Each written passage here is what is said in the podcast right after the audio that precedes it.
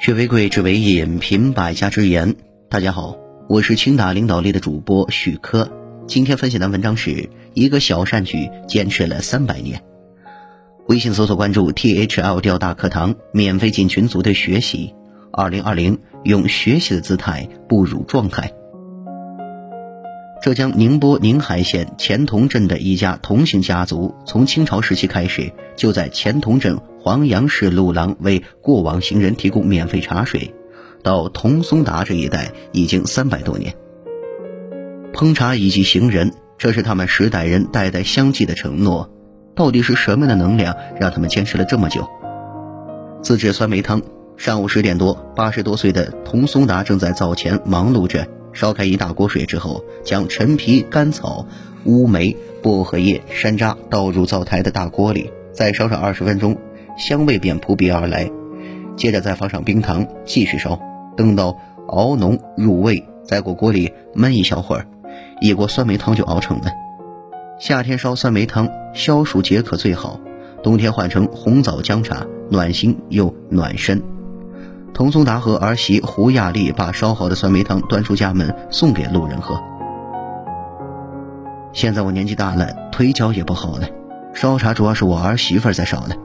童松达说起家里的烧茶故事。童松达家族送茶的地点是在黄杨市路廊，黄杨市不是一个村，而是一处集贸市场。自小，童松达就跟随父兄烧茶。他知道这是从清朝开始祖辈延续下来的传统。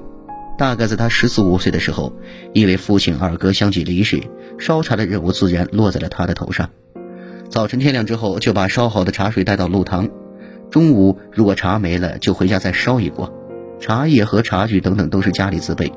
童松达从小就采摘自家种植的茶叶，烧大就上山砍柴，都为烧茶准备着。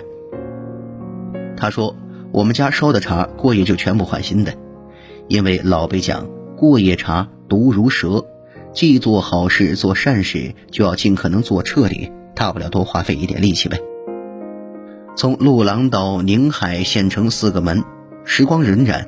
一九八七年，钱塘的岔路公路通车，黄杨市路廊从交通工具要道变成门前冷落鞍马稀。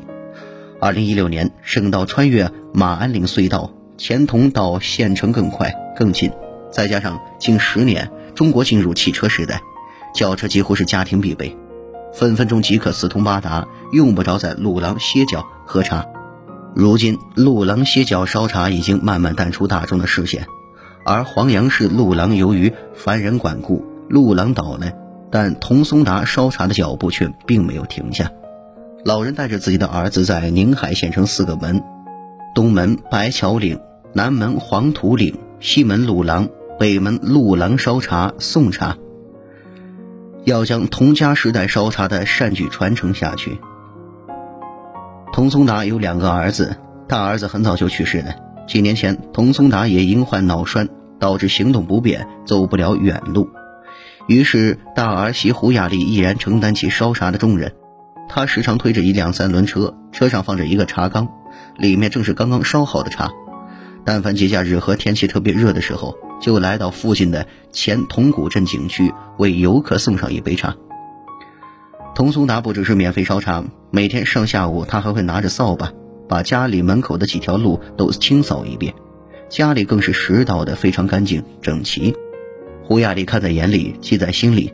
作为童家的儿媳妇儿，她说自己一定要将这项善举延承下去。童家十代烧茶。到我们这里不能断了。乐善好施是我们童家人的传统，这也是我们对祖祖辈辈的承诺。好了，文章听完了，有什么想法记得给我留言，欢迎分享给您的朋友们。